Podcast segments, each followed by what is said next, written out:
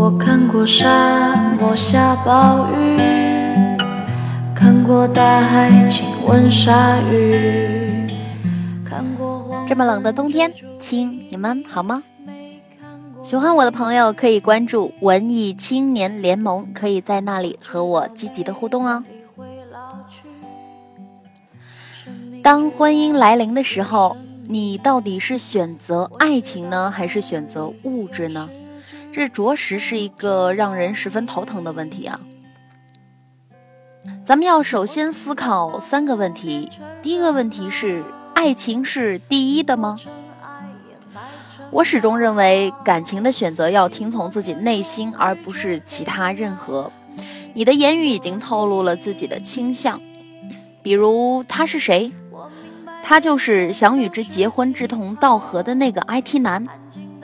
志同道合，多么金贵的条件也被你遇到了，但只是因为他的家庭条件不好，让你对未来担忧，不敢对这份感情下注。然而，生活啊，总是不可能静止不变的。这个时代嘛，只要有上进心、有实力，运气再坏也不会差到哪里去吧。经济基础薄弱的人，总会用自己的双手撑开一片蓝天。等到他三十七岁的时候。也许没准儿他会比第二个男人更杰出。回头再来看看离婚男，三十七岁，有一个一年级的小女儿。如果有感觉也就好了，现实是你既对他没有任何明确的好感，还带着不确定的猜疑，甚至觉得他过于精明。唯一加分的是他的物质条件丰厚。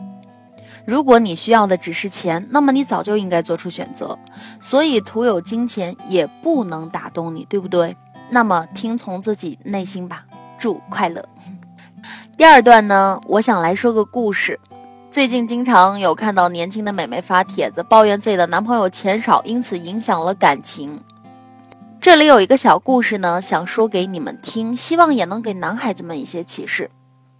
故事是这样的。小 A 和她的老公一样大，现在小 A 的老公呢是一个年薪百万的外企老总，而小 A 本人在国内的时候也是一家美国公司的市场总监，年薪三十万。可是你们知道吗？小 A 和她老公结婚的时候啊，她老公只是一个每月九十元的外地大学生。那个年代啊，小 A 是北京的，当时挣的也不多，按照当时北京女孩子的标准。小 A 的老公呢，不是北京的，没钱，本科学历，不能出国，长得还算英俊，为人老实憨厚。你们如果看到这样的人，有谁能知道十年后的他会是这个样子呀？照你们的要求啊，肯定不会嫁给这样的穷人了。可是当时小 A 就是因为看到她的老公真心爱她，看到他能够吃苦耐劳，就觉得和这样的人生活可靠，有安全感。他呢，只相信有爱就一定能够通过双方共同努力，让我们生活的更好。因此啊，在小 A 二十五岁的时候就嫁给了这个二十四岁的穷小子。小 A 呢比较务实，而她老公性格比较内向，所以小 A 经常在家对他们今后的生活做出计划。小 A 属于性格开朗、有冲劲而且自立的人，所以当时他们决定由小 A 先冲锋。小 A 就辞职了，进了外企，从销售做到产品经理。小 A 当时的工资呢是她老公的十倍，但是小 A 啊从来不买奢侈品，即使在外企那样琳琅满目、花哨的环境当中呢，她仍然知道她的钱是用来建设这个家庭的。她也没有看不起自己的丈夫，照样呢，小 A 会下班买菜做饭，而且呢还会交一部分钱给她老公管，因为她知道自己有的时候会乱花钱。后来啊，她的先生看她在外企干得挺好，也就动了进外企的念头。其实呢，他不说，小 A 心里也明白，总归啊，男人还是有压力的。老婆比自己拿的工资高十倍，是吧？所以呢，小 A 就帮着他分析他的优势和弱点。后来两个人一起努力，十年过去了，现在她的老公是公认的成功人士。小 A 经常打趣说。你现在有钱了，长得又帅，诱惑多呀。老公说：“我走到今天已经非常成熟了，我对那些对我钱感兴趣的女人没有兴趣。我只对帮我成功、和我一起成长的爱人忠贞不渝。是你的独立要强，为家庭的未来如此努力，刺激我的内心。你没有嫌弃我，没有拿我和别人的丈夫比，没有逼着我挣钱，使我特别感动。可我看你为这个家庭这么辛苦，我想如果我做的还不如你，怎么能给你幸福呢？对我来说啊，事业、婚姻都是成功，才是真的成功。我最看不上的就是现在女孩子不劳而获的想法。所以你放心，我对寄生虫不感兴趣，我可不愿意为个小虫子而失去我最宝贵的东西。否则啊，我在我现在这个生活圈也会被笑成是白痴的。我说这个故事给现在的年轻美眉听啊。就是想告诉你们，没有人在年轻的时候就一定很有钱的。男生啊，看的不是他的家庭和出生，更多的呢，看的是他这个人是否有潜质，是否努力、踏实上进，这才是最重要的东西。经济和经验都有一个积累的过程，而且有的时候啊，需要很长的一段时间。作为女孩子，首先要自立。你觉得不幸福，就是因为你有依赖思想。现在的社会，男女竞争的机会是平等的，要靠自己争取自己的幸福，这样花自己挣的钱理直气壮啊！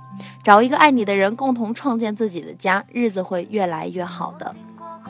第三段，要面包多一点还是爱情多一点呢？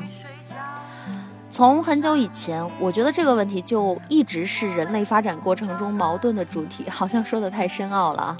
简单一点理解就是，人们是因为爱情而结婚，还是因为物质生活而结婚呢？我想摆出我的观点。第一个要讨论的问题就是，结婚是为了什么？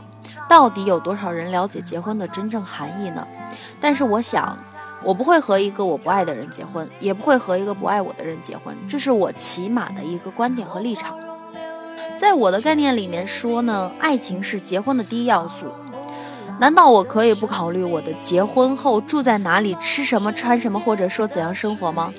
当然要想这些问题啊，但我想的是我如何得到我要住的、吃的、穿的，还有我要选择怎么样的生活。既然有了爱情，那面包是不是可以忽略掉一点，不要再考虑了呢？不是有人说面包会有的吗？其实不久以前，我也这样认为。如果两个人真心相爱，应该会共同携手创造出美好的未来，对不对？人要有发展的眼光看待这样的问题呀。显然，这个想法是越来越不现实了。因为女孩子有几个会愿意等一个不知道未来会怎么样的人呢？有几个女孩子会放弃美好的青春年华去选择自己创造梦想呢？毕竟，女孩子最美好的时光只有那么几年，只能说现在的人都太现实了。没有面包的爱情一定会走到不欢的尽头。为了面包的爱情将走进婚姻的坟墓。面包慢慢真的会有的，它可能是 bread talked，也可能是克里斯汀的，也可能是元祖的，各种口味都有自己的喜好，不一定要挑那个最贵的。